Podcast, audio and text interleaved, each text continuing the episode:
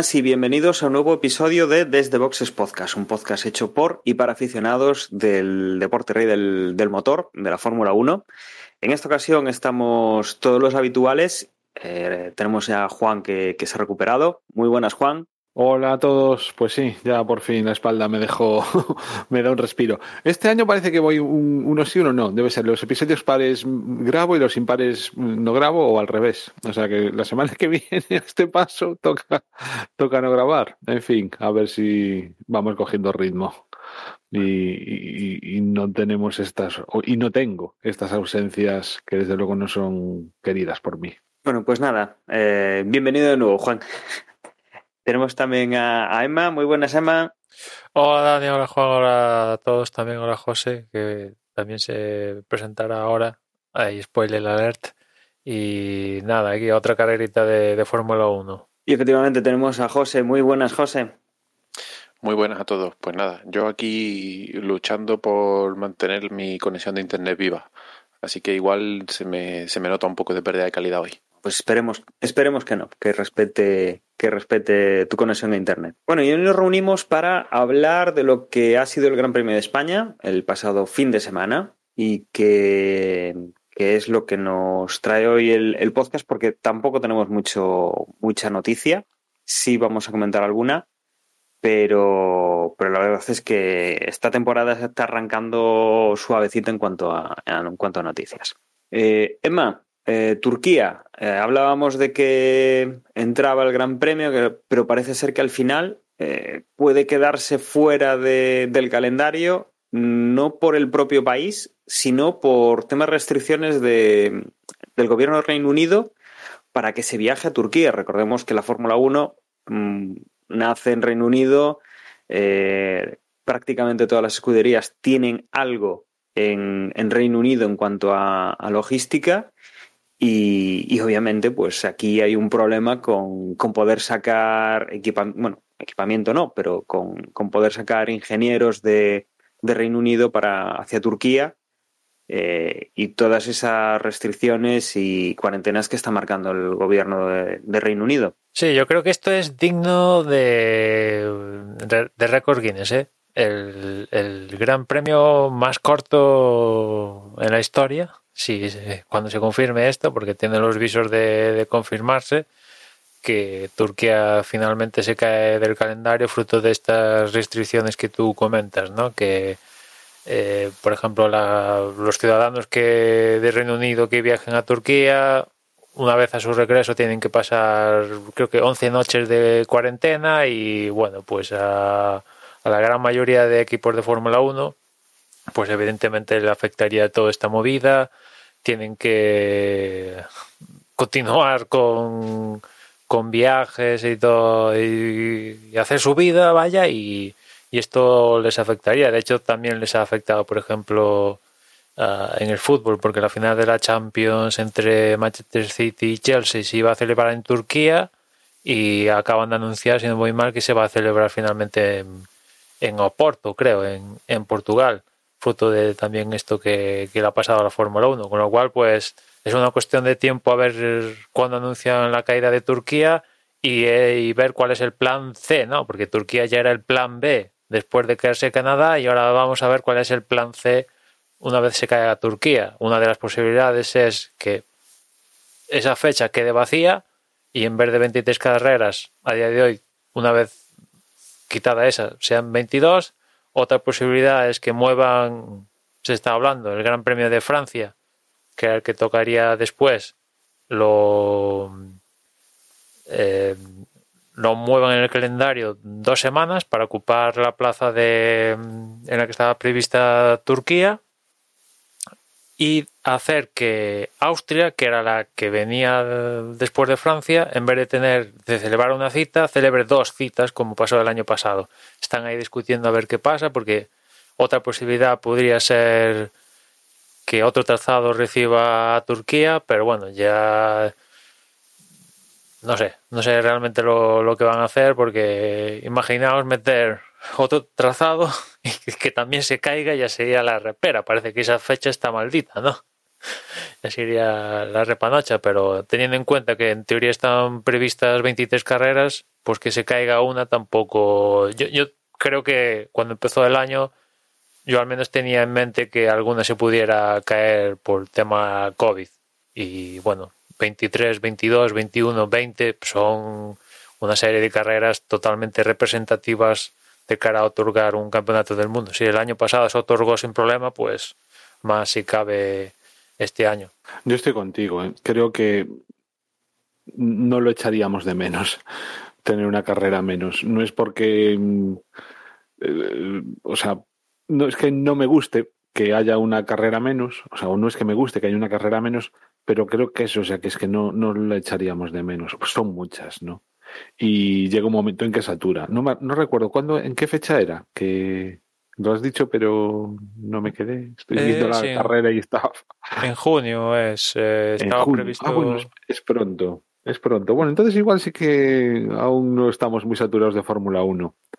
Pero bueno, en todo caso, pues oye, eh, que solo sea esta, ¿eh? como decías antes, porque aunque yo soy optimista en, y creo que no es que vaya a haber muchos cambios, pero todavía puede haber alguno y todavía estamos a tiempo de que se cierren, o sea, en Europa estamos bastante bien, Ah, o las expectativas yo creo que son buenas con respecto a mantener a raya la COVID, pero me da miedo por ahí. Entonces, bueno, si solo que se cae una, pues mira, Sí, porque también, yo firmaba. Yo también se habló de, de una posibilidad porque había el- esta carrera de Turquía, una vez sustituyendo a Canadá, coincidía con, con la semana anterior a Azerbaiyán, ¿no?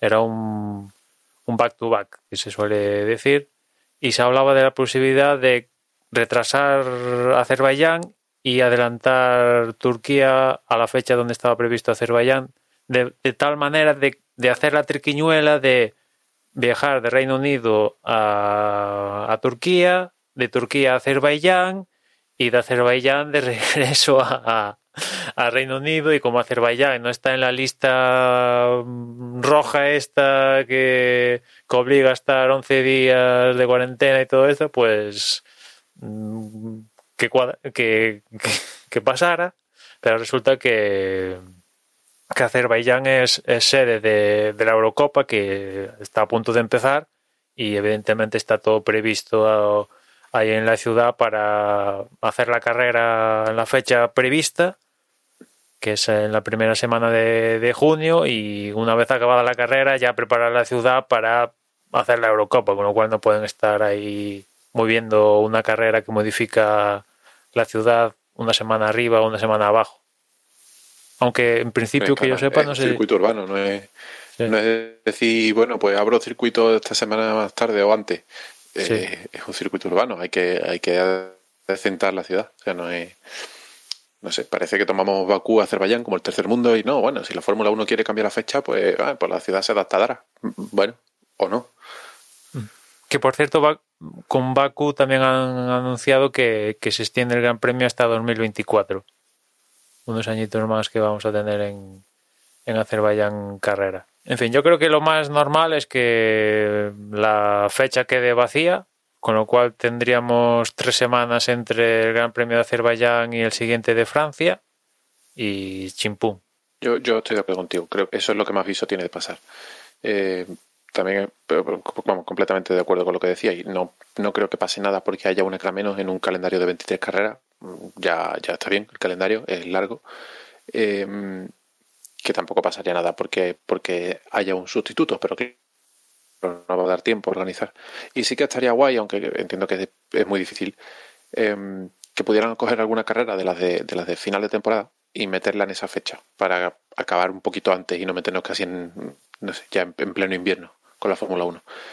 Pero claro, eso es un follón logístico y organizativo que no, que no va a pasar, vamos, que se quedará la fecha vacía y punto. Además, las, las carreras del final, eh, Australia, zona de Oriente Oriente Próximo pueden ser complicadas dependiendo de, de las fechas, eh, cómo, puedan coincidir, ¿no? En cuanto a temperaturas y todo eso. Porque en Australia, eh, si la traemos para esta parte de- del campeonato, va a ser invierno y desde luego eh, posiblemente, no sé cómo será el, el invierno allí, pero las condiciones van a ser bastante distintas de, los que, de lo que estamos acostumbrados a correr a principios de año a finales.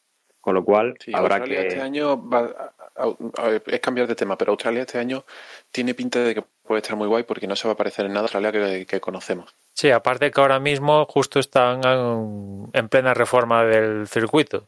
Que Sí, los apura, si, si los apura, llegaría, pues igual sí, pero no es en plan apurarlos para que salga cutre y salchichar o como pasó con Corea teniendo ya previsto para final de año. Pero bueno, ya sabemos que las carreras puestas a finales de año quieren esas fechas, muchas de ellas porque se entiende que en esas fechas hay más probabilidades de meter público, eh, y lo que conlleva eso, ¿no? Con lo cual, pues, si le dices, no, te metemos aquí y tal, no nos pagas canon, claro, claro, pero meterte aquí en junio es adelantarte, ya prácticamente no meter público casi seguro, y dices, pues no, ¿a qué?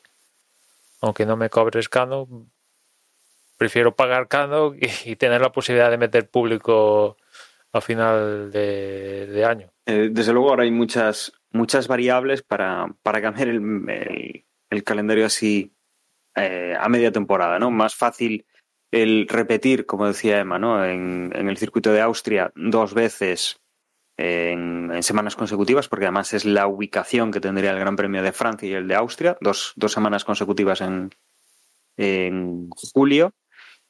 Y, y, desde luego, bueno, pues tiene más sentido que eh, andar cambiando grandes premios, que son grandes premios que además eh, seguramente estén contando con, primero, Australia con tema de reformas, luego los países de, de Oriente Próximo con tema de temperaturas, tema también de cómo vaya la vacunación para poder maximizar el evento y recuperar la máxima inversión de, del canon y todo eso, con lo cual, bueno, pues veremos, veremos en qué se en qué se materializa todo esto, eh, porque bueno, además estas situaciones son bastante cambiantes de semanas y, y, bueno, todavía tenemos tiempo para, para este Gran Premio de Turquía. Y salvo por el tema de que quieran vender entradas, pero no recuerdo si aquí va a haber público o no, eh, desde luego el, eh, son capaces de, de, extenderlo hacia, hacia el final de, del calendario para, para ver si celebran o no celebran ese, ese gran premio o en qué condiciones o qué, de, qué demonios hacen. Pues sin duda este será el primer mini revés de en la gestión de Dominicali como CEO de, de, de, de la Fórmula 1, vaya. Sí, cuando pase, yo creo que va a pasar. Un revés, además, bueno, no, no tiene, no tiene el culpa, ¿no? De, que los gobiernos pues pongan estas restricciones y, mucho menos de, que el COVID esté dando esta, esta guerra. Y si os parece, nos metemos ya en el Gran Premio de España, porque como decíamos, noticias bien pocas hay. Eh, teníamos esta así más destacable. Y, Emma, no sé si de los libres hay algo reseñable, pero si no, ya nos vamos a la clasificación. Sí, no en concreto de los libres, pero sí, sí quería comentar que eh, creo que la semana pasada cuando hablamos de previo comentamos yo creo que llegué a comentar que me gustaría que, que, de seguir el Gran Premio de España ubicado aquí en Barcelona, pues que el último sector volviera a tener el trazado original del mismo, ¿no? Sin la chicane esta artificial que se inventaron al final. Y resulta que parece que eso está en estudio. Si el Gran Premio de España continúa, que ese es otro tinglao, pues se lo van a pensar volver al trazado al trazado original, ¿no? Vamos a ver si sucede o no, porque realmente lo que es adelantar, pues tampoco vaya, vaya a cambiar mucho, porque hay que destripar el circuito por completo para cambiar la fisonomía de, este trazado para provocar más adelantamientos, pero al menos, pues eh, yo creo que esa chica en última fue errónea porque no, no provocó lo que se quiso solucionar, ¿no? y causa más problemas que soluciones, como pudimos ver, por ejemplo, en, en la clasificación, donde la Q1 alguno como por ejemplo Norris se encontró con, con Mazepin a última hora y eso le hizo bola de nieve y le acabó perjudicando ya no solo la clasificación, sino la propia carrera, porque aquí en Cataluña la clasificación es incluso más importante que, que en Mónaco. Es difícil adelantar y, y aunque pueda parecer increíble, en Mónaco, como cuando te despistas te encuentras con el guarda rail, eso provoca que haya incidentes y que varíen las posiciones. En cambio, aquí en Barcelona, como cuando te equivocas tienes cierto margen, pues hay menos lugar a, al valle de posiciones, de ahí que la clasificación sea más trascendental que, que en Mónaco en estos, en estos aspectos. Con lo cual, en la Q1 se quedaron los habituales, los de Haas. Eso sí, Schumacher como novedad por delante de Latifi y a, los típicos, dos Haas y Latifi los acompañó Raikkonen y Jun Noda, que después de la pretemporada y lo de Bahrein ha pegado un bajonazo increíble. Le han dado, yo creo que el toque ya en el equipo por sus comentarios por, por radio y por lo que ha soltado a la prensa de insinuando de que a, a Gasly le dan un coche diferente a él y ya ha salido en, en, Twitter disculpándose, no sé si es Twitter o Instagram, pero una de estas disculpándose, o sea que ya le han dado el toque y, y o se centra, porque si estuviera quedando por encima de los dos, pues en el equipo no tendrían armas con que contrarrestarle, pero si Sonada se queja del equipo, le pueden del coche le pueden venir. Es que Garley con el mismo coche te está metiendo X segundos, espabila, chaval. Es lo que tiene eh, esto, ¿no? Con lo cual, pues vamos a ver si, si espabila el, el piloto, porque, bueno, también es cierto que Alfa Tauri ha pegado también un, un bajón hacia abajo o el, la competencia ha pegado un subidón hacia arriba, que es lo más probable. Y ya en... La suerte que tiene su noda es que es difícil encontrarle encontrar un piloto para ese asiento. Bueno, ahí está Albon. No, no descartes de que te metan Albon en Alfa Tauri Comeback, ¿eh? No lo descartes. Mm, Según cómo vayan las cosas. Mm. Pero vamos a ver, su noda no está ahí directamente por onda. sí, no. O sea, forma parte del programa de, de Red Bull. Evidentemente, algo de auspicio tiene de onda, pero Honda se acaba en diciembre.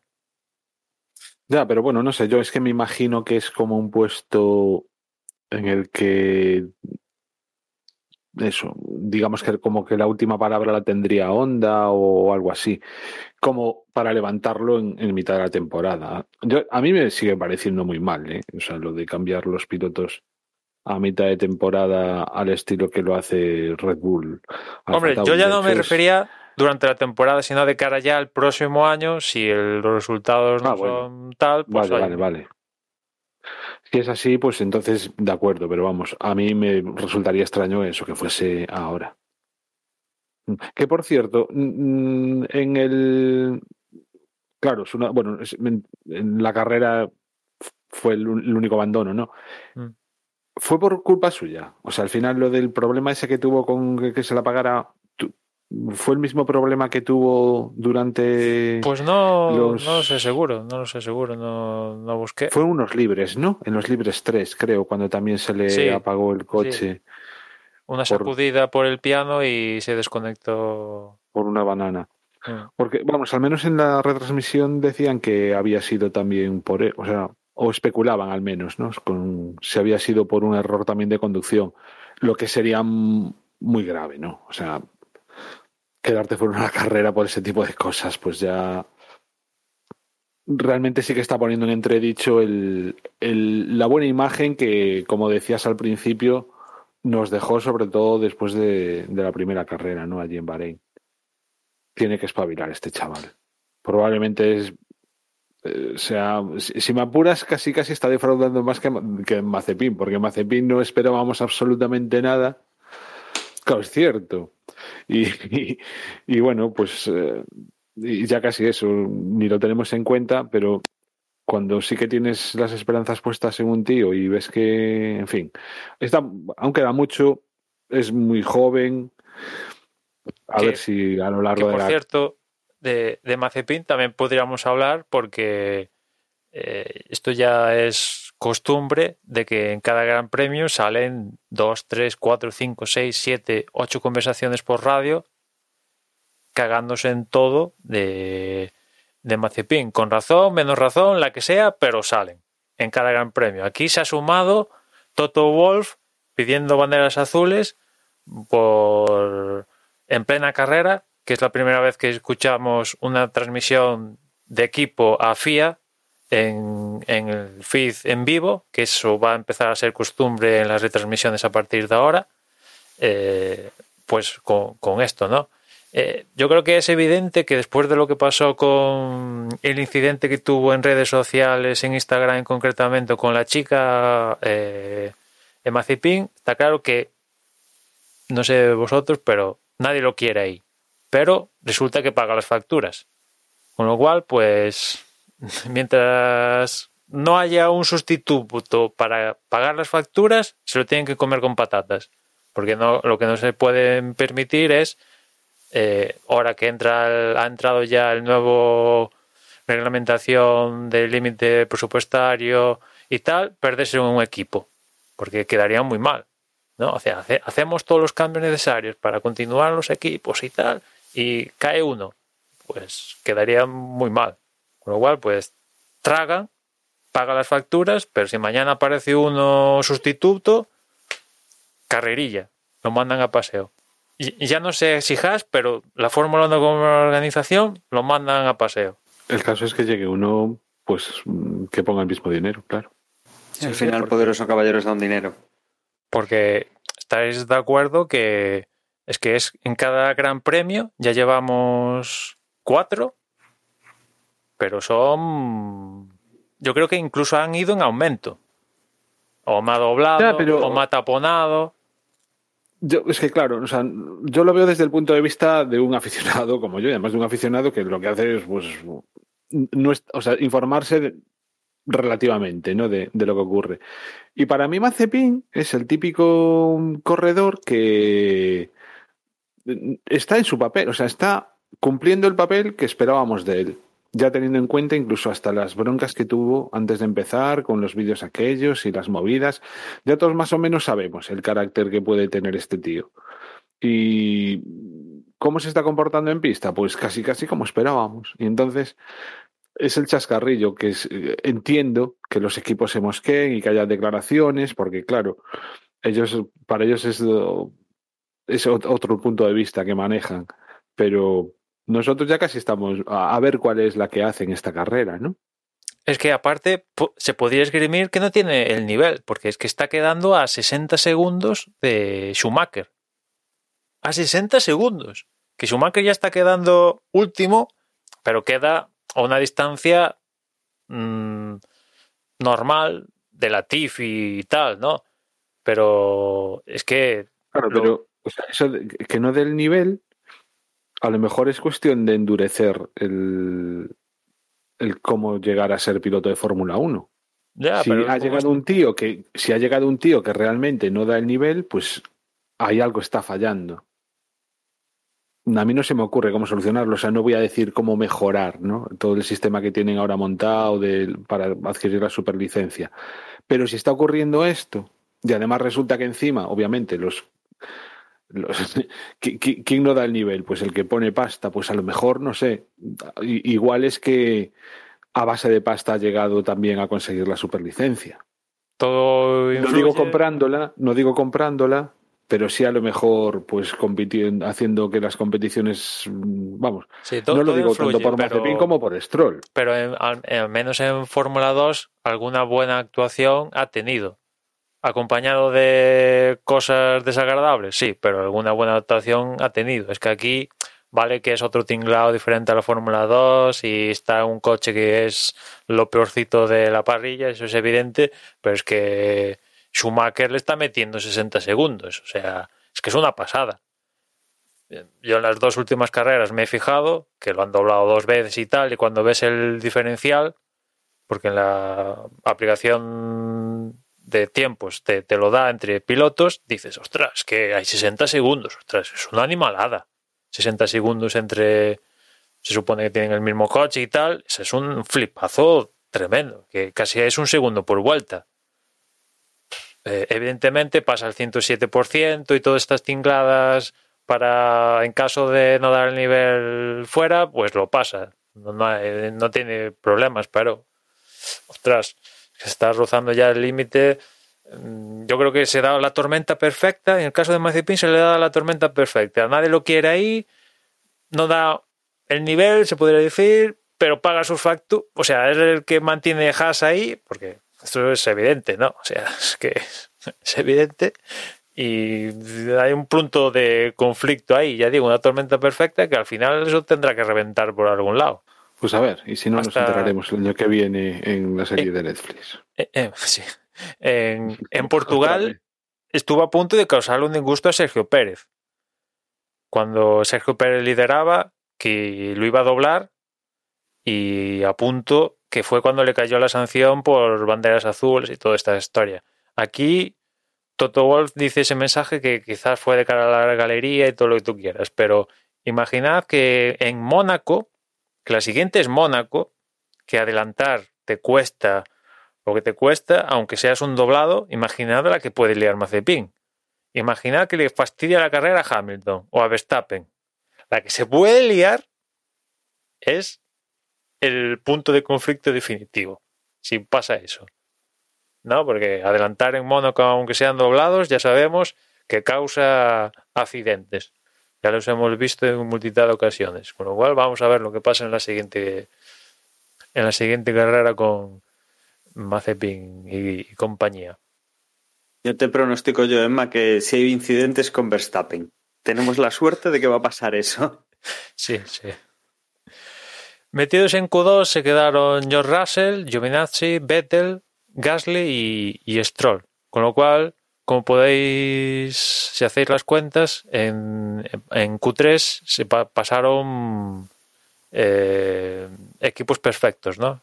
Me refiero a dos Alpines, eh, dos McLaren, dos Red Bull, dos Ferraris y, y dos Mercedes, ¿no? Que yo creo que a día de hoy podemos decir que son el status quo de la parrilla, ¿no? O sea, está Mercedes, muy cerca Red Bull, sobre todo Verstappen, eh, y ahí hay una nebulosa, si viene Ferrari, quizás McLaren antes que Ferrari, y después de estos eh, Alpine, ¿no? Es cierto que Alpine, después hablaremos de, la carrera, mm, calamitosa, sobre todo la estrategia, pero al menos en clasificación, Alonso fue décimo.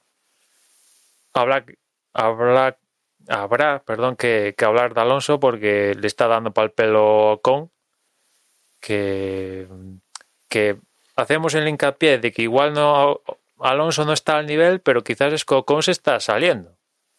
Que yo creo que el año pasado a mí no me gustó la temporada, es cierto que al final consigue ese podio en Sakir, en la carrera esta rara con los Mercedes, con Russell subiéndose al Mercedes y tal, pero de momento este año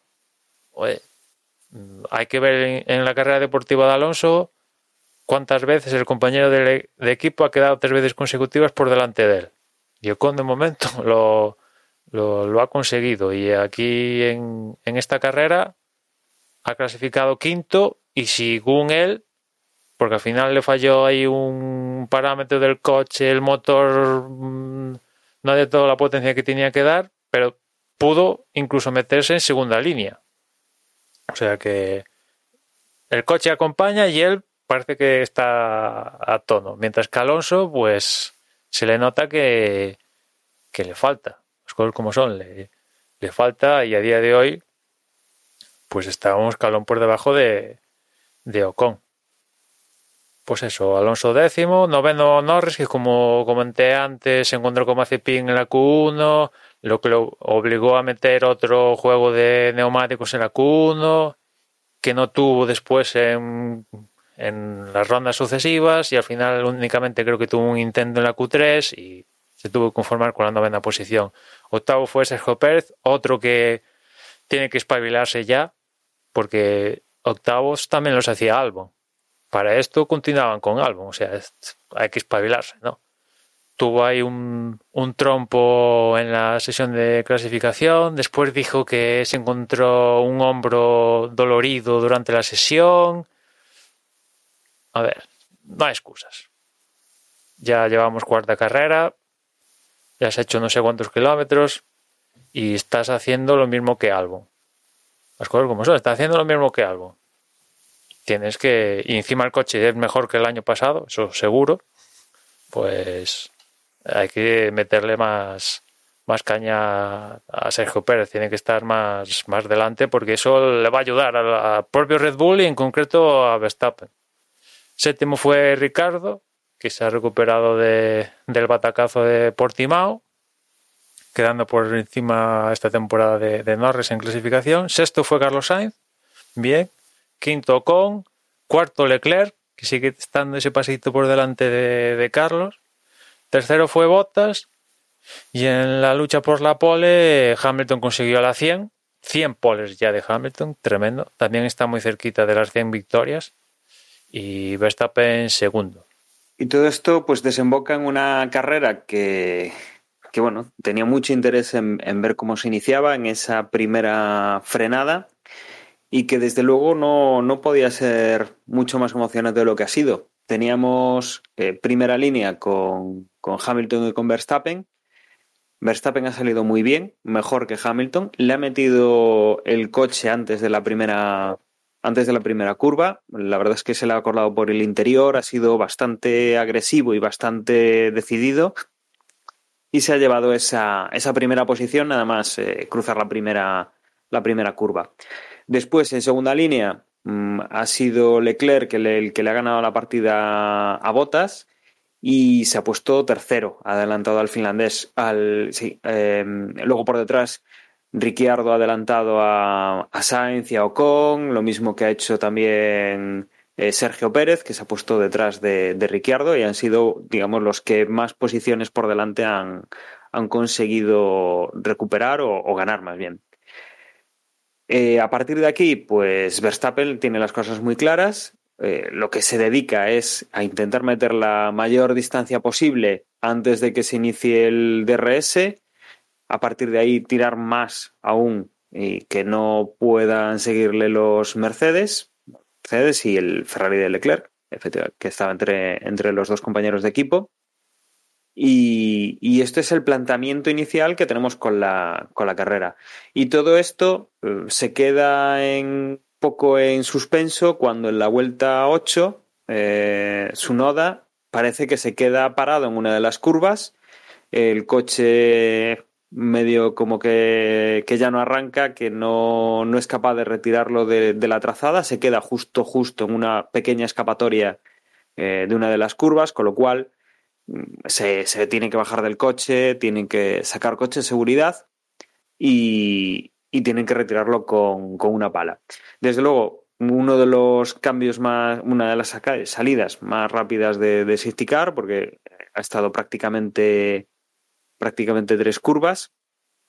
Y bueno, pues todo seguía más o menos igual. Los pilotos han, o los equipos han visto que adelantar las paradas pues todavía no era provechoso, por lo menos para los de delante, y se ha mantenido, se ha mantenido en pista. La reanudación ha sido, ha sido interesante de ver. Eh, Verstappen no, no se ha dormido. Hamilton ha quedado un poco descolgado. Hemos visto que se le ha acercado Leclerc en, ese, en esa reanudación, como decimos, pero no, no ha habido nada reseñable.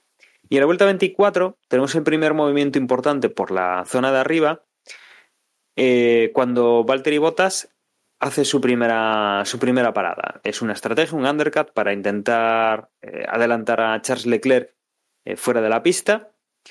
Y pensando que Hamilton puede utilizar la misma estrategia, en la vuelta siguiente Verstappen entra a defender esa, esa posibilidad de un undercut por parte del piloto inglés que realmente eh, no entra en esa vuelta para, cambiar neumáticos. Esto, esto hace, bueno, pues que, que Bota salga como alma que lleva el, diablo, que, intente recuperar lo máximo posible antes de que Hamilton haga su, su parada para intentar poner cuanta más distancia posible eh, con, con, el piloto inglés. Y esto se produce en la vuelta 28, cuando entra Hamilton a cambiar neumáticos y al salir, pues ya se encuentra detrás de Max Verstappen, que ha recuperado pues unos 6 segundos con ese, esa estrategia de cambiar neumáticos antes.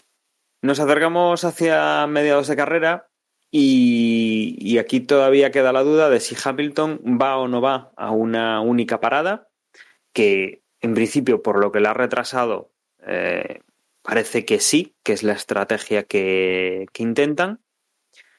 Y, el kit de la cuestión viene con Verstappen, que comienza, eh, pasado ese meridiano de la carrera, a perder ritmo.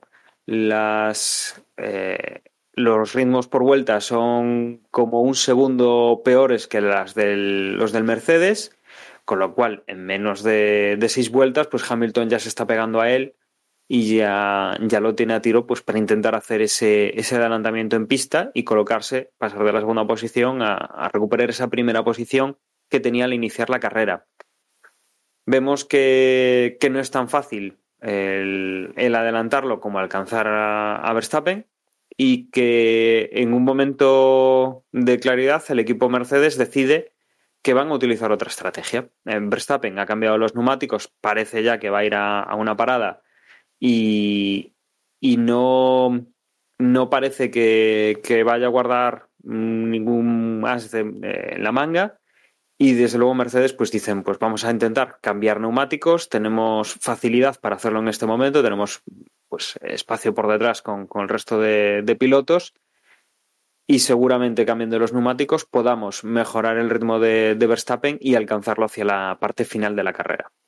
Y esto ha sido pues lo más interesante del último tramo. Eh, Hamilton, que se ha, se ha puesto a cambiar los neumáticos, ha salido pues con, unos 20 segundos de, diferencia con, con, Verstappen, que mantenía la primera posición, obviamente, que, iba rodando más lento que el británico, que vuelta a vuelta hemos visto como Hamilton se iba acercando, se iba acercando, cada vez más, más cerca del, del holandés, y llegando ya prácticamente al final de la carrera, pues ha conseguido alcanzarlo y con la diferencia de neumáticos y con la diferencia de, coche, pues ha, conseguido arrebatarle la, primera posición. Por detrás eh, teníamos también, pues recuperando, recuperando posición a Valtteri Bottas, que, pasaba, que pasaba a Charles Leclerc sin, sin, demasiado, sin demasiado problema al final de la carrera.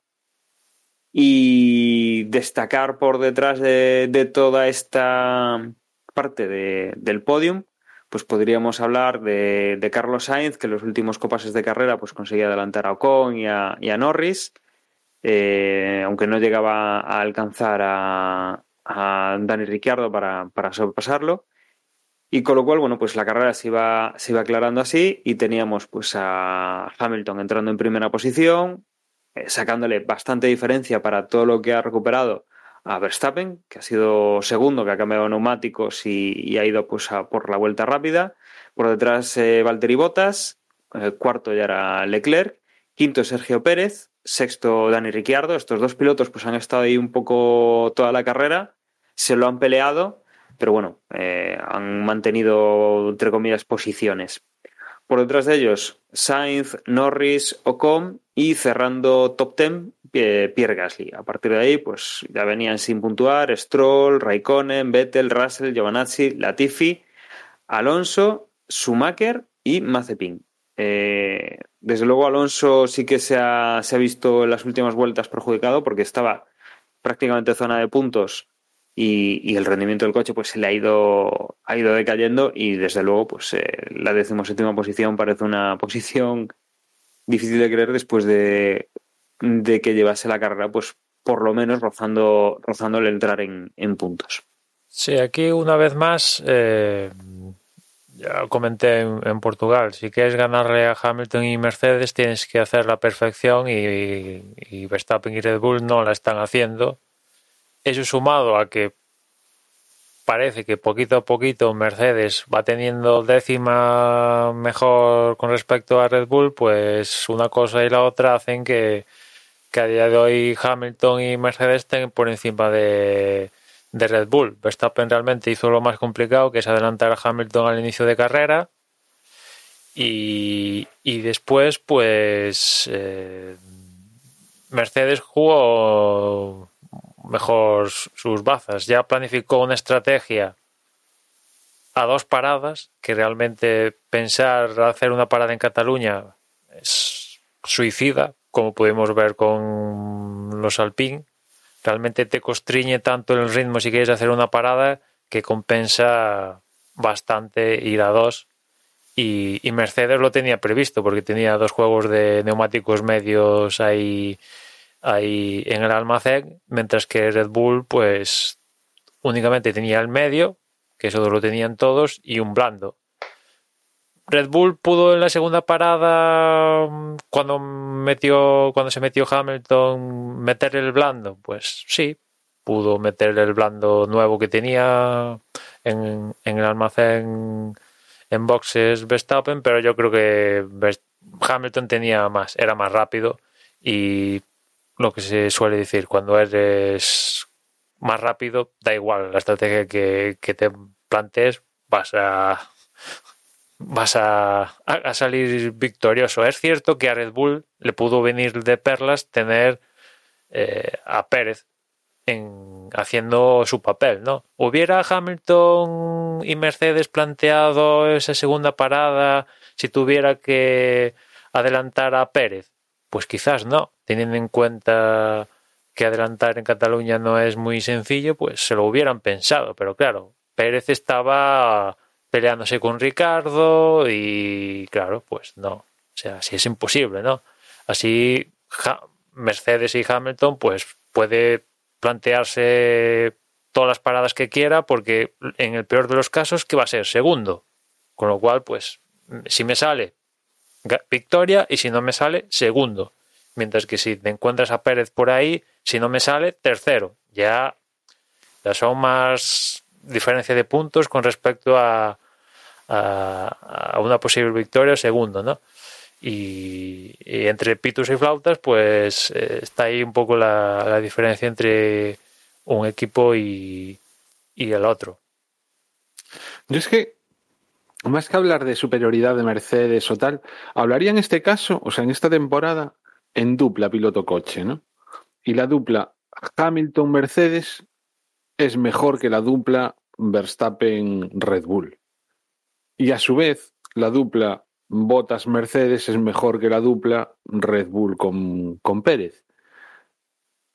Pero sin embargo, sí que la dupla Verstappen-Hamilton, perdón, Verstappen-Red Bull es mejor que, que la de Botas Mercedes. Es decir, que en este caso yo no, no, no tengo tan claro que sea que el Mercedes eh, esté ya un paso por encima de Red Bull, sino que sí que las dupla piloto-coche, piloto-coche, o sea, generan ese tipo de historias, ¿no? Y evidentemente da la sensación de que son dos peleas que no tienen nada que ver. La de los primeros eh, con los segundos, ¿no? De, cada uno de los equipos. Y efectivamente, pues. Mm, eh, está generando que, Red Bull pues vuelva a pelear solo con un piloto, ¿no? Contra, contra Hamilton y, lo tiene muy complicado. Está complicado. Sí, eso sí le sumas que, por ejemplo, en la primera parada Verstappen entra sin avisar. Es cierto que teniendo en cuenta que ha habido, fallos muy gordos ¿eh? en el pit lane este, sí este... teniendo en ¿Cuál cuenta fue el piloto que, entró eh, en, el tema de los neumáticos de teniendo en cuenta que pues eso que se lo encontraron y tal un pit estado de cuatro segundos pues dentro tal pues no pues no es un, un catastrófico, ¿no? Pero claro, es que Red Bull nos tiene acostumbrado a dos segundos, si no menos, ¿no? Claro. En, diferencias tan ajustadas como estábamos ahí en, pleno proceso, pues te puede, te puede complicar la vida. Eh, después el tema de Giovinazzi, curioso, ahí alguien no hizo los deberes, ¿no? Porque con todos los sensores que tienen controlando los neumáticos, que un neumático llegue a manos de un mecánico y que menos mal que el mecánico se da cuenta que yo creo que también lo resolvieron bien, que ese neumático estaba sin presión, pues vale, la parada fue de un minuto, creo, una cosa así, pero al menos no tuvo que hacer una segunda parada. Pero es un fallo gordísimo que ese neumático llegara sin presión a manos de los neumáticos, de, los mecánicos, perdón, para cambiar las ruedas. Fallo calamitoso, no. Y Giovinazzi estaba rozando los puntos, ¿eh?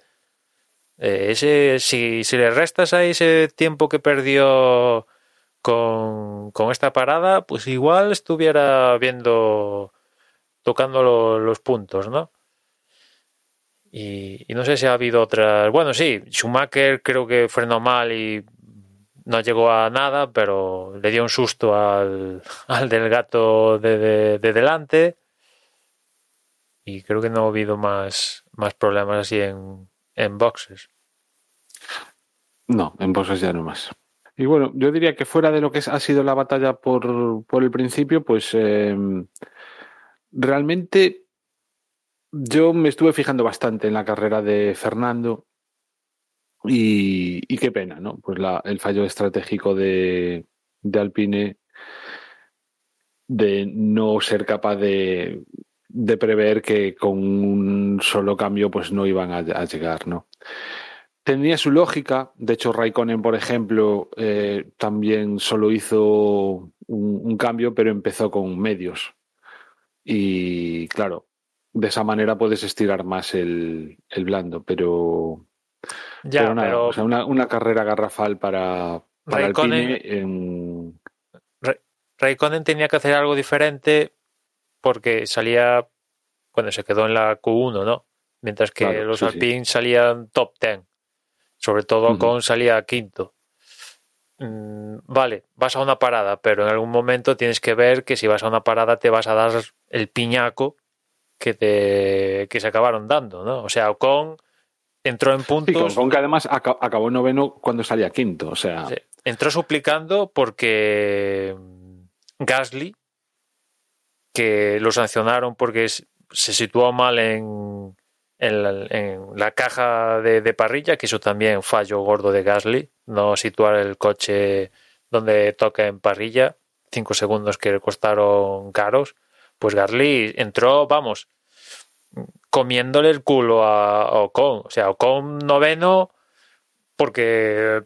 Eh, porque, no sé, un milagro que entrara noveno. El tío estaba rodando en 1.27 y Gasly en 1.21. O sea, le estaba quitando chorrocientos segundos por, por vuelta. Se le apareció la Virgen Ocon. Los otros no estuvieron avispados o tal, ¿no? Pero, ostras, de un quinto un noveno y después lo de Alonso, que, o sea, estás rozando los puntos y acabas que hasta te supera la Tifi, que vale, que al final entras en boxes para no dar pena más, porque ya el tío iba más lento que era un tractor, ¿no? Casi, como he visto por ahí un meme. Ostras, eh, joder, es que en algún momento tienes que, que darte cuenta que Ah, no puede ser no puede ser intransigente con la estrategia, te, tienes que adaptar. Y no es la primera vez, desde que tenemos esta norma de Pirelli con los tres compuestos diferentes, que normalmente salen victoriosos los que saben adaptarse a según las circunstancias. Pues si ahora tenemos que ir a tres, pues a tres. Ahora a dos. Ahora no tenemos que poner el duro porque de repente el duro va mejor, aunque no lo hemos visto, no hemos probado durante todo el fin de semana. Pues metemos el duro y resulta que sale genial. Y a partir de ahí van todos. Pues eh, en Alpine dijeron una parada. ¿Es lo que sale mejor en el software de simulación? Pues así, a la piñón. ¿Qué pasó? Pues hostiazo. Eh, tengo que confesar que hace un rato que me he caído y, os habéis quedado congelados en mi, en mi imagen. Entonces, es posible que yo haya, haya hecho algún comentario que no haya llegado a ninguna parte. Em, lo, que quería comentar es que eh, y creo que voy a cambiar de tema porque evidentemente no he perdido el hilo de por dónde iba y solo he escuchado las últimas tres frases. Eh, eh, le quiero dar las gracias a Mercedes eh, por esta carrera, por, por la estrategia, porque la verdad es que llevamos varios años ya en los que este, este Gran Premio, bueno, pues es una carrera más, no tiene nada, nada de chicha o muy poco y da bastante poco espectáculo. Y, en esta carrera Mercedes con una cosa muy bien hecha, muy inteligente y que al, final les ha servido eh, para ganar la carrera sin necesidad de, artefactos extraños como lluvia o un accidente o un safety car, ha conseguido darle emoción a una carrera que, yo me lo he pasado muy bien. O sea, a mí, a mí me, ha, parecido, al final, me ha parecido un carrerón. Y, y, eso que los españoles no han destacado, y, y, yo no soy especialmente fan de Hamilton, pero agradezco mucho esta, esta, esta lucha por la victoria, la verdad. Yo me lo he pasado muy bien. Es cierto, es cierto, José, lo que comentas, que el nivel de Barcelona es tan bajito que nos dan cuatro perras y ya carrerón. Pues es cierto, a ver, ver una lucha por la victoria en Barcelona, pues juegos como son, no es muy habitual, ¿no? Ha habido un adelantamiento por la victoria, eh, en pistas, sin entrar la estrategia. Es cierto que se ha encontrado Verstappen con chorrocientas vueltas y, Mona, y Hamilton con neumáticos más frescos, sí, pero bueno, al final el adelantamiento fue en pista, ¿no? Eh, yo, yo es que no estoy muy de acuerdo. ¿eh?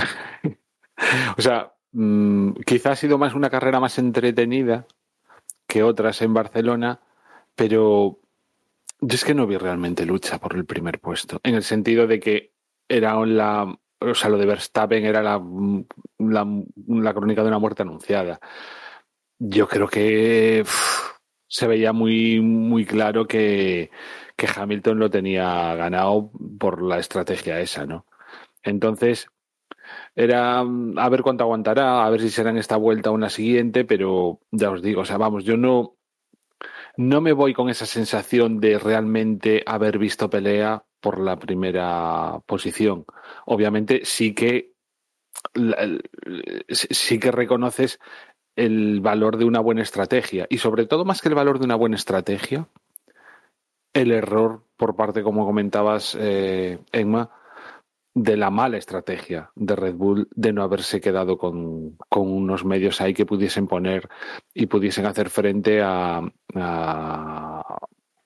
pues al ataque de, Hamilton, ¿no? Sobre todo cuando habían hecho lo más difícil que era ponerse delante en la salida. Con lo cual, o sea, desde luego mucho más entretenida que muchas otras carreras aquí en Barcelona, pero vamos, Mm, yo no vi realmente esa pelea, ¿no? no de hecho, el adelantamiento de Hamilton a Verstappen, Verstappen es que ni, intenta prácticamente, o sea, vamos, yo es que diría que no es que le dejara pasar, pero no hace ni siquiera un medio amago de, de pelear por el puesto. Entonces, en ese sentido, no creo que yo no disfruté tanto como vosotros de la carrera, vaya. Hombre, Juan, es verdad lo que dices, que al final viendo toro, viéndolo a toro pasado, eh, eh, la estrategia de Mercedes era claramente ganadora y la de Red Bull era claramente perdedora. Pero en el momento en el que, en el que Hamilton está, no sé, un segundo o un segundo y medio detrás de Verstappen y de pronto pasa por las rectas de meta y pega un volantazo y se mete en box y dices, ostras, ¿qué ha pasado aquí? Cambio, cambio repentino de estrategia. A eso, eso te despierta. Si te estaba quedando dormido en ese momento, ahí te despierta y dice, eh, ojo, que, que, por cierto, van a pasar cositas. perdona, José, que por cierto, que esto igual es, lo dice de cara a la galería, que Hamilton después comentó que estuvo cerca de desobedecer al equipo, porque os acordáis del año pasado con Hungría, que fue casi lo mismo. De, oye, te metemos aquí y tú recuperanos 24 segundos, sí. colega, ¿qué? Exacto, es que por ahí, es por donde voy yo, porque te dicen, oye, es que estaba, estaba cosa de un segundo, que sí, que adelantar en Barcelona es muy difícil y, con neumáticos prácticamente de la misma edad, pues, pues la cosa no pintaba bien. Pero claro, es lo que dice Emma, es que hay que recuperar 24 segundos en 25 o 26 vueltas, no recuerdo, pero vamos, prácticamente un segundo por vuelta. Es cierto que el ritmo de Verstappen... luego sí, ya fue más, más estrepitoso. Yo creo que a mí, la verdad, que me esperaba que el ritmo de Verstappen fuera que le costara más a Hamilton recuperar, pero es que hubo momentos que Sí, recuperaba casi dos segundos. O sea, Exacto, ya a, a 15 vueltas del final ya dije, ya, ya estaba claro. Vale, va a llegar y, y- bueno, lo tiene que adelantar en pista, pero con la diferencia que está viendo, lo adelantará. Es- Esa, esa emoción que yo comento no duró mucho porque enseguida se vio que, que cuando Verstappen no entra y aguanta cuatro vueltas más y, Hamilton le está recortando un segundo y medio casi por vuelta, lo va a coger. Pero, pero bueno, pero la emoción de, oye, que, que, que se la ha jugado, que ahora tiene que recuperar 24 segundos y que pasa algo, mm, pasa un, un- yo qué sé, pasa un, un safety car y, y Verstappen tiene parada gratis y se le va traste la, la- la estrategia. Bueno, pues, pues esa- ese, ese plus es lo que dice Emma, es muy poquito, bueno, pero con ese poquito yo ya me ha servido para divertirme en esta carrera. No, sí, sí, eso lo, reconozco, ¿eh? O sea que cuando, cuando vimos a Hamilton entrar, sí, uy, Eh, pero mm, y que más entre- sobre todo eso, que ha sido mucho más entretenida que otras muchas que hemos visto aquí, ¿no? Y, y entonces, pues desde ese punto de vista, pues, pues guay. Y sobre todo ya es entretenido ver que la pelea, simplemente el hecho de que la pelea que estamos viendo en la carrera es por, o sea, más o menos mm, peleada, pero es por el primer puesto, no por el séptimo. Entonces, pues eso desde luego gana enteros, ¿no? Toda, hace que gane enteros todo el campeonato y, y, y el interés que tienen las carreras. Lo que no sé, no sé si alguno lo visteis en Telecinco al final, la carrera, yo no, yo la vi en, en Dazón. Pero La clasificación sí que la vi en Telecinco, pero no estaba en casa y prácticamente ni escuché lo- los comentarios, la verdad. Estaba mirando la imagen como, que- como el que ve como el que lo ve con el mute puesto. No, pero que- lo, lo quiero decir que, mira, que dentro de lo que cabe decíamos, joder, van a elegir uno precisamente para televisar que válgame Dios. Pues mira, al menos o- ojalá haya servido para que sí que se anime más gente a volver a la Fórmula 1 gracias a haber visto esta carrera en abierto. No, tampoco sé cuál ha sido la audiencia, pero Bueno, por, lo que he que visto, en cuanto a audiencia, parece que, que la llegada de Dazón ha dinamizado cómo la gente ve la Fórmula 1, porque en, en global ha tenido menos audiencia eh, que la anterior ocasión donde también fue en abierto. O sea, el anterior Gran Premio de España fueron 2 millones, este un millón setecientos, pero se compensa porque en, en el pago ha habido más audiencia esta, en esta ocasión que en los otros, ¿no? Con lo cual parece que, que sí, que la Fórmula 1 vaya, que la gente se puede suscribir a 9.99, que es lo más barato que hemos llegado a tener, ¿no? Por 10 pavos al mes es, puedes ver en Dazón la Fórmula 1, pues ha hecho que... que y, que la- y las cosas como son, que si te las apañas bien, lo haces por Sí. cinco. sí, sí, parece- Compartiendo cuenta, pues En ese sentido ha dinamizado... se puede hacer, damos fe.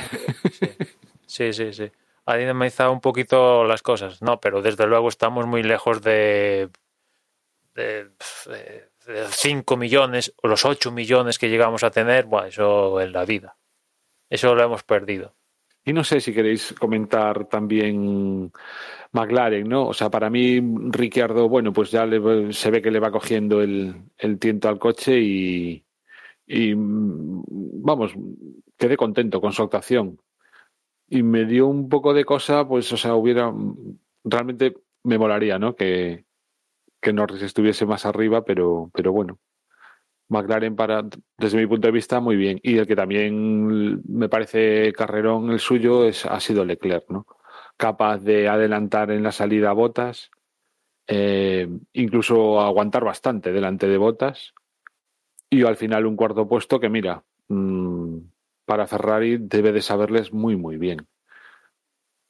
Por Sí. delante de Pérez, o sea que, vaya. Sí, ¿no? mm, Está claro que no pueden luchar con el podium, ¿no? Porque esa es la pega de, de esto, ¿no? Mm, Una vez que llega Bottas ya lo adelantó, le hizo el undercut y tal, pues Leclerc a aguantar el cuarto puesto, le ayudó que Ricardo sujetara a Pérez unas cuantas vueltas y, y, bueno, se hizo la segunda parada sin problemas y llegó cuarto y perfecto, pero están en ese punto donde ya no ya no tienen cómo dar el saltito que perdieron el año pasado para luchar de tú a tú con Mercedes y Red Bull, pues ah, hay que esperar a 2022 a ver si dan. Claro, ca- cayeron demasiado. O sea, el batacazo de la temporada pasada fue demasiado grande como para poder decir que este año iban a volver a estar ahí arriba de todo. O casi arriba de todo, ¿no? Entonces, simplemente que yo recuerdo cuando hablábamos en la, a, prim- a principios de temporada y Ferrari era toda una incógnita e incluso se la daba pues o sea, clarísimamente por debajo de McLaren y ahora mismo estamos viendo que pues que están ahí y que son capaces de ganarle a los McLaren como mínimo. Lo cual no es que sea ferrarista, pero me alegra sobre todo por, por Carlos Sainz, ¿no?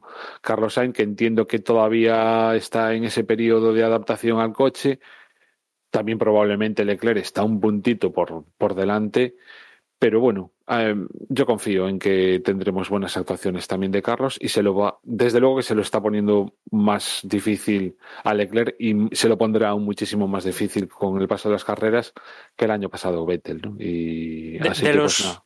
De los que han cambiado de equipo, yo diría que Carlos es el que ha sido más regular en, en estas primeras carreras, porque Ricardo, pues aquí guay, pero en Portimao, eh. Vettel sí ha sido regular por la parte de, abajo, y Alonso, pues ha tenido Portimao, que yo creo que lo hizo bien, pero aquí se ha visto superado por Ocon, en, en Imola también por Ocon, en Bahrein sí, ahí le ganó en clasificación a Ocon, pero ves al- altos y bajos.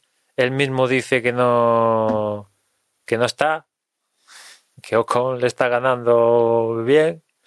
Y en cambio, Carlos, que sí, que Leclerc le está metiendo, porque le está metiendo, pero salvo la anterior carrera, o ya no me acuerdo, donde no se metió en Q3, pues se está metiendo en Q3, le falta aún, evidentemente, para estar donde está Leclerc.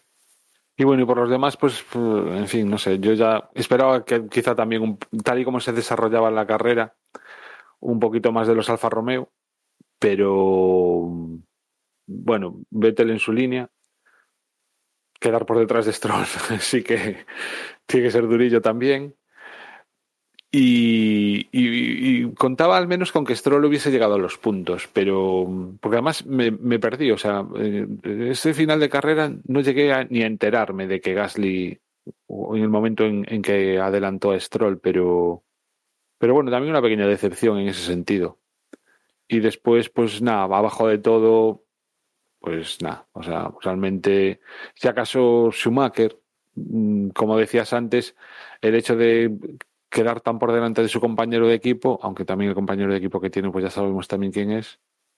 Pero bueno, y Russell y Latifi, un poco en su línea. Russell, estamos ya demasiado acostumbrados también a que haga muy buenas clasificaciones, pero después en carreras vaya para atrás, para atrás, para atrás. Y bueno, al menos en esta ocasión quedó por delante de Giovinacci, también con el problema que comentamos, ¿no? Que, tuvo Giovinacci. Y no sé si se os ocurre alguna cosa más. Bueno, como equipo súper decepcionante, Aston Martin. Porque es cierto que el cambio de reglamento para este año se han visto perjudicados porque el reglamento era para perjudicar a Mercedes y como ellos copiaron a Mercedes, pues le ha tocado, pero Mercedes pues sigue ganando. Y en cambio ellos pues están fuera de los puntos, al menos en la última carrera. Es lo que decía yo de Stroll, ¿no? Que al menos Stroll debería haber puntuado. Pero sí, sí, o sea, va- mm, tengo especial interés en ver cómo reacciona Lawrence Stroll, porque en su cabeza tiene Aston Martin es por el campeonato del mundo y estar fuera de los puntos, pues Ya, pero Stroll es- estará diciendo por ahí que le está dando sopas con ondas a un cuatro veces campeón del mundo. bueno, me refería más al padre, Quiero ¿no? decir que cada uno ve la- el vaso como lo, como lo quiere ver, ¿no? Sí, en ese sentido sí, que se llegó a especular que metían a Sebastian Vettel para poder marcarse el tanto de que el hijo le gana un cuatro veces, lo que dices tú, le gana un cuatro veces campeón del mundo, ¿no? Pero ya, ya se ha empezado a rumorear que cambios en, en la jefatura del equipo, o sea, al final caerá, porque es un equipo que se les ha, inyectado dinero para estar ahí arriba y no está. O sea, cada, cada semana de Gran Premio Aston Martin firma un nuevo patrocinador. Ya os lo digo, cada semana de Gran Premio es pequeño, no gigante evidentemente, pero cada Gran Premio hay un patrocinador nuevo más en, en el Aston Martin. O sea que la marca tiene interés, pero claro, pues es un poco como le pasó a McLaren. Al final, si acabas en las catacumbas, se van todas. Vamos a ver si salen de, del bacho o no, porque ya decía antes, copiando a Mercedes, pues Mercedes se ha notado el, el cambio de reglamento, esta zona, la reducción de, carga, la han notado, porque si miras los Mercedes está siendo cada carrera de los que más pierden con respecto a los tiempos del año pasado, pero siguen ganando. Esa es la diferencia. ¿No? Y, ellos se han hundido con todo o al menos de momento. Bueno, pues como yo creo que ya hemos dado un buen repaso, vamos a hacer esa lectura de las tablas de pilotos y de, y de equipos para ver cómo están. Y empezando por, por, los pilotos, tenemos a Hamilton todavía comandando, comandando esta, esta clasificación con 94 puntos. El segundo es Verstappen con 80. El tercero es Valtteri Bottas con 47 puntos, uno más que Lando Norris, que es cuarto. Eh, bueno, uno más, no, 41 tiene Lando Norris, que es cuarto. Quinto es Charles Leclerc con 40. Sexto, Sergio Pérez con 32. Séptimo, Dani Ricciardo con 24 puntos. Octavo, Carlos Sainz con 20. Noveno, Esteban Ocon con 10. Décimo, Gasly con 8 puntos. Un décimo, Lance Stroll con 5, los mismos que tiene el décimo segundo, que es Fernando Alonso. Décimo tercero, Sunoda, con dos puntos, y a partir de ahí, ni Kimi Raikkonen, ni Giovanazzi, ni Vettel, ni Russell, ni Schumacher, ni Latifi, ni Mazepin han puntuado todavía. En cuanto a constructores, obviamente el que va destacado es Mercedes, primera posición, 141 puntos. Segundo, Red Bull con 112 puntos, y a partir de ahí ya tenemos un escalón importante. Tercera posición para McLaren con 65, cuarta Ferrari con 60 y otro escalón más Quinto, Alpine con 15 puntos. Sexto, Alfa Tauri con 10. Y séptimo, Aston Martin con 5. Octavo, Alfa Romeo no tiene puntos. Williams noveno tampoco. Y Haas décimo tampoco tiene puntos.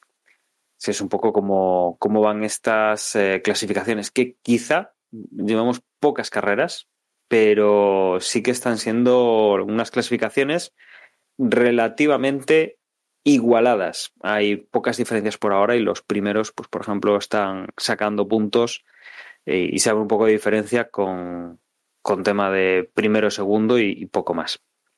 Sí, mira, como curiosidad, tanto Hamilton como Verstappen esta temporada eh, es la temporada en su carrera deportiva donde más cosecha de puntos han hecho en las cuatro primeras carreras. Los 24 puntos de Hamilton es récord en su carrera deportiva y los 80 de Verstappen también récord en las cuatro primeras carreras. Nunca habían conseguido ambos tantos puntos como han logrado esta temporada. Hamilton lleva tres victorias, una segunda posición y Verstappen una victoria, tres segundos. O sea, están rozando mm. la perfección. Sobre todo Hamilton. Es curioso, ¿no? No, hay, no hay ningún año reciente en el que Hamilton haya ganado las cuatro primeras carreras. No. De hecho, Hamilton. Pensaba. De hecho, Hamilton, ese es un, un récord que le va a quedar el de victorias consecutivas, que solo el tope de él son cinco. Nunca inició tan bien el Mundial como este año, Hamilton. Curioso. Sí, sí. Pues fíjate que estaba convencido de que había enlazado algún año tres o cuatro victorias en, la, en las últimas carreras y, y, empezar con otras tres o cuatro seguidas. Es decir, aún tiene margen de mejora. Verstappen le está obligando a hacer ya lo que nunca ha hecho. Por eso es bueno. Si hubiese alternancia y, y, no pasas en estas cosas de estrategia y, fuera manos de pilotos y tal, y, alguna pues también la ganas de Verstappen, estaría, estaría mejor, ¿no? Pero desde luego el, el tener en tan, pocos, tan pocas carreras que estén tan igualados, mm, está bastante, está bastante bien. Y no sé si queréis añadir alguna cosa más, si no, pues casi podemos, podemos cerrar. No sé si hay alguna cosilla a última hora. Entiendo que, no, que yo creo que hemos eh, comentado bastante este Gran Premio de, de España. Y como siempre, agradeceros que hayáis estado ahí, un nuevo capítulo, que volveremos la semana que viene para el previo del Gran Premio de Mónaco, que será el siguiente que se disputa dentro de dos semanas. Y recordaros que desde Vox.es es nuestra página web donde podéis encontrar, aparte de los episodios del podcast, las formas de contacto y las redes sociales, que de todas formas ahora mis compañeros os van a, os van a recordar. Yo, como siempre, me despido. Un saludo y hasta luego. En Twitter, como siempre, nos encontráis como arroba desde boxes y nada más por mi parte. Ahora viene Mónaco, que yo la verdad le tengo ganas. El año pasado se disputó y aunque seguramente vaya a ser una procesión, pero le tengo ganas. Y nada, ya nos escuchamos en la próxima carrera. Pues como yo, a mí realmente Mónaco es que simplemente el hecho de ver los, los coches ir por el circuito, pues ya, ya, ya me tienen entretenido, segurísimo. Es con diferencia para mí el, el mejor escenario, aunque obviamente no puedan darnos las mejores carreras. Eh, nos podéis comentar esto o cualquier otra cosa a través de un correo electrónico que podréis enviar a desde boxespodcast.gmail.com. Y nada más, que la semana que viene no hay carrera, pero tendremos previo. Chao, chao. Coincido con vosotros. Mónaco mola simplemente por ser Mónaco. Eh, nada, hay un grupo en Telegram, se hace a través de t.me barra desde boxes y ahí estamos para que nos, que nos comentéis y compartáis con la comunidad lo que os apetezca. Eh, nada, este fin de descansamos, volvemos en el previo.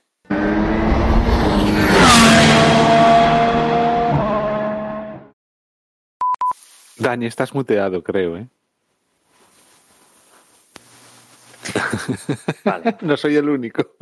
No, es que me queda en aquella pantalla de allá. Lo puse lejos. Vale.